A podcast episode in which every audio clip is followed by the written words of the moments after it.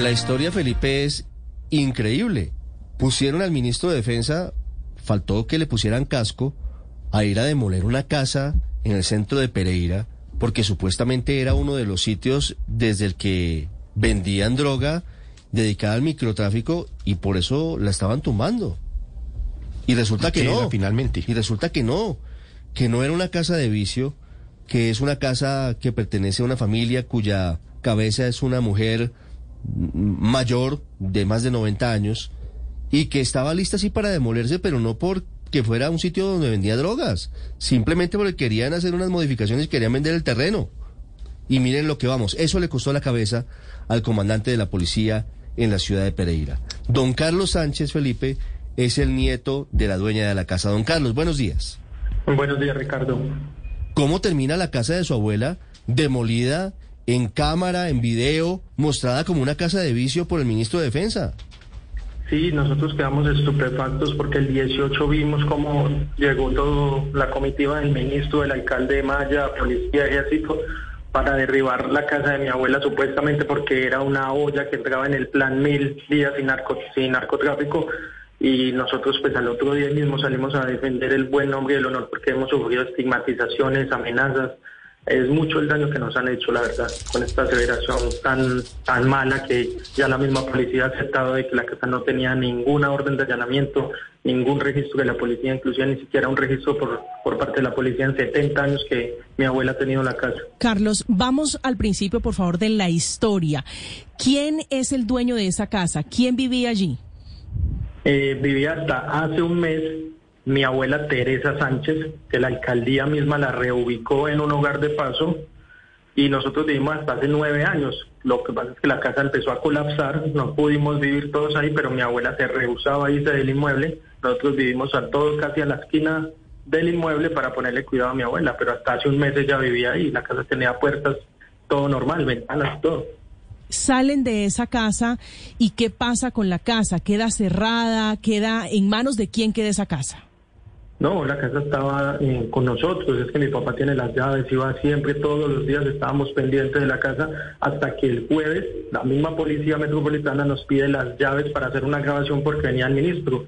Y en ese momento es donde ingresan, sin nosotros darnos cuenta, unos indigentes los graban inyectándose y consumiendo alucinógenos para luego al otro día salir a decir que era una olla de microtráfico. Sí, pero ¿con qué argumento, con qué excusas le piden a ustedes las llaves para ingresar a la casa, don Carlos? Sin, sin ninguna excusa, solamente nos dieron que iban a hacer solamente unas grabaciones, que porque venía el ministro, pero nunca nos dijeron para qué era. ¿Y a, ustedes, ¿Y a ustedes no les pareció sospechoso, llamativo, curioso que les pidieran las llaves para hacer una grabación? ¿A razón de qué? No, porque como la casa tenía una orden en el juzgado 15, para nosotros pensamos de que iban a grabar la casa como estaba deteriorada, porque la iban a demoler precisamente por eso, por colapso de ruinas. Por eso no nos causó pues como ninguna sospecha. ¿Quién los contactó a ustedes directamente, don Carlos? Eh, la policía, la policía metropolitana fue hasta allá, hasta el inmueble, ellos mismos grabaron con las cámaras de alta definición el inmueble. El nombre del comandante de la policía en Pereira es, o bueno, era el coronel Aníbal Villamizar. ¿Él habló con usted o con alguien de la familia o quién les pide las llaves supuestamente para hacer las grabaciones? No, no, uno, una subteniente y otros agentes, unos de la SIGIN y otros policías. Sí. ¿Ustedes les dan las llaves y qué pasa después? Eh, yo me fui para mi casa, mi papá queda ahí en cuestión de minutos hicieron todo este montaje, es que eso lo hicieron de, un día para otro. Luego el viernes que nos dimos cuenta de la presentación. Lo que usted llama montaje, ¿qué es? ¿Qué fue lo que hicieron? Eh, ingresaron unos indigentes a la casa, las grabaron consumiendo drogas, la misma policía, porque los vecinos fueron testigos de eso, que fueron los que nos alertaron. Mm y al otro día salen con esa aseveración de que la casa era una olla hace 10 años, inclusive imagínense, 10 años supuestamente era una olla. Hmm, ¿Y habrá posibilidades de, que demanden al Estado? Sí, claro, nosotros ya tenemos un grupo de abogados que es el que se está encargando del proceso porque nos ha traído bastantes problemas, amenazas y muchos problemas, mucha estigmatización, a pesar de que los vecinos y mucha gente acá en Pereira nos conoce, de todas maneras nos ha traído muchos problemas. Pero yo quiero que me siga contando la historia, don Carlos. ¿Quién, ¿Quién lleva a los indigentes y cuántos, cuántos indigentes meten a la casa de su abuela? Pues eran alrededor de cuatro indigentes que salieron en el video. Los llevó la misma policía y los grabó. Cuando nosotros le hicimos el reclamo el viernes, ellos nos dicen en las horas de la mañana que no, que tranquilo, que ya se editó el video, que no va a salir esa parte, pero sale el alcalde Maya y sale el ministro de Defensa contundente a decir que sí, que eso era una olla, que era una guarida de ladrones, que un hito de la inseguridad. No nos dieron tiempo de nada, por eso nosotros al otro día de una contactamos los, los medios de comunicación para poderle hacer frente a esto, porque si no, no hubiéramos sido capaces, no hubiera sido gracias a los medios de comunicación. Don Carlos, su señora abuela, ¿cómo fue la experiencia con ella? Porque según entiendo es una mujer ya de bastantes años. Sí, claro, mi abuela tiene 93 años. Pues, gracias a Dios ella no se ha dado cuenta de nada porque está en un hogar de paso. La misma alcaldía la llevó hace un mes que veníamos pidiéndole eso porque la casa estaba en mucho riesgo de colapso. A mi abuela no se le ha podido decir nada porque pues, tememos de que le pueda pasar algo, ella está muy mal de salud. Sí, ¿ella vivía en, en la casa? Sí, señora, hasta hace un mes. Hasta hace un mes vivía en la casa.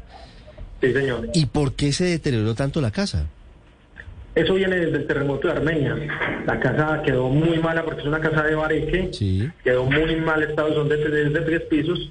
Nos dieron una ayuda del FORE la cual se la robó un interventor mm. del Estado. Nunca se le pudo hacer nada y la casa empezó a colapsar, a colapsar. Lo que es que se interesaron en eso cuando un medio local hizo un informe porque con el derrumbe que hubo en la Azneda y mató un poco de personas, se interesaron porque se había caído parte del techo. Sí, mire, su abuela en algún momento les, les contó sobre la posibilidad de que algún grupo de habitantes de la calle se acercara a la casa, la amenazara o golpeara o intentara ingresar a la casa antes de todo este episodio?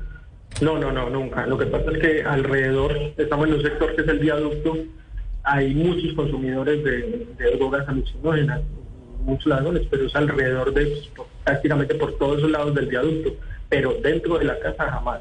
No puede decir que no consumían afuera porque eso es por todo lado acá en la ciudad donde se ve eso, inclusive hasta en el centro de la ciudad. ¿Doña Teresa vivía sola en esa casa? Sí, señora, ella negaba rotundamente a salir. Nosotros tuvimos llevarla varias veces a nuestro hogar, pero ya inclusive en el informe de la alcaldía dice que ella niega a salirse, que por miedo a perderse, que no volvería. O sea, es que es una persona ya que tiene hasta demencia senil. O sea, era prácticamente imposible sacarla de la casa así a las malas. Mire, y en gracia de discusión, esa situación de doña Teresa de su abuela no pudo haber facilitado que en algún momento sí entrara alguien a consumir drogas en la casa?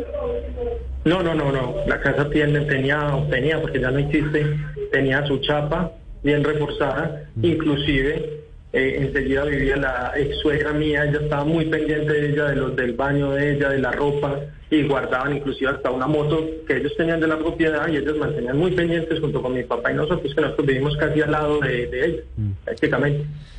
Mire, don Carlos, después del escándalo, ustedes se dan cuenta, digamos que nos dice sobre la marcha de lo que pasó, se dan cuenta sobre la marcha de que les tumban la casa. ¿Qué hicieron ustedes como familia cuando pasa eso? No, en ese momento los mismos vecinos empezaron a, decir, casi a gritar de que no era que lo que estaba pasando y prácticamente nos estaban era entreteniendo. Unos policías nos llevaban para un lado, mm. o unos del secretario de la alcaldía decían otra cosa. O sea, era una entrada en el berraco y eso duró en cuestiones de minutos. Luego traen una retroexcavadora, le tumban la puerta y la ventana, le toman la foto y se va todo el mundo. Hasta la retroexcavadora se la llevaron. Sí. Pero entonces no la tumbaron toda cuando fue el ministro de Defensa, toda la casa? No, señor, no, señor. Inclusive por ahí hay una entrevista, eh, no sé si es de la policía, que dice que, que la refrescadora era para la foto, imagínese. Sí. ¿Y ustedes la tumbaron después? ¿O, o por qué me dice que la casa ya no existe? Ya, ya la alcaldía vino y hizo efectiva la orden de demolición. Es que la casa tiene una orden de demolición del juzgado 15, pero por colapso de ruina, ya la hicieron efectiva. Sí. ¿Alguien se ha comunicado con ustedes en estas últimas horas de la alcaldía o de la policía para explicarles o para decirles algo? Eh, no, señor, nadie se ha acercado. Lo único que sí hay que hacer claridad es que de la por parte de la policía de Bogotá, de la Interpol y los de Asuntos Internos, sí hemos tenido contactos y sí ha visto la, la buena obra que ellos han hecho también, porque hay que hacer claridad de que toda la gente de la policía no es mala los policías buenos han hecho bien su trabajo, se ha esclarecido el caso, pero por parte de, de la policía de Bogotá. ¿Y por qué la policía de Bogotá? porque son los que el, tengo entendido que el ministro de Defensa asignó al mayor Murillo para que hicieran las investigaciones. Directamente desde Bogotá mandaron la del personal a hacer las investigaciones. Sí, me, dicen que designó al ministro de Defensa, al general Fernando Murillo, director de la DIJÍN, de forma directa para que asumiera las investigaciones. Sí, señor, y la verdad es que hemos visto que han tenido celeridad y, y mucha honestidad en el proceso que están haciendo. 8.32 minutos. Don Carlos Sánchez, gracias por contarnos su historia. A ustedes, muchas gracias. Increíble, ¿no?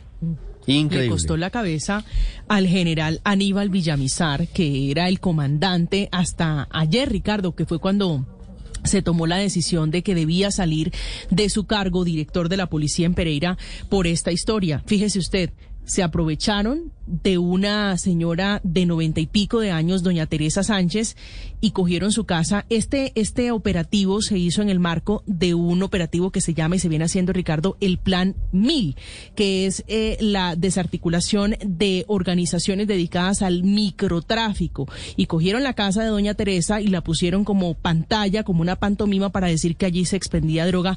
Fíjese usted, valiéndose de que efectivamente, como lo dice incluso la policía, lo está diciendo don Carlos Sánchez, que es el nieto, efectivamente en ese sector hay expendios de droga. El coronel Aníbal Villamizar era el comandante de la policía de Pereira. Estamos a la espera de una, de una explicación, de una respuesta del Ministerio de Defensa, de la policía Camila Carvajal.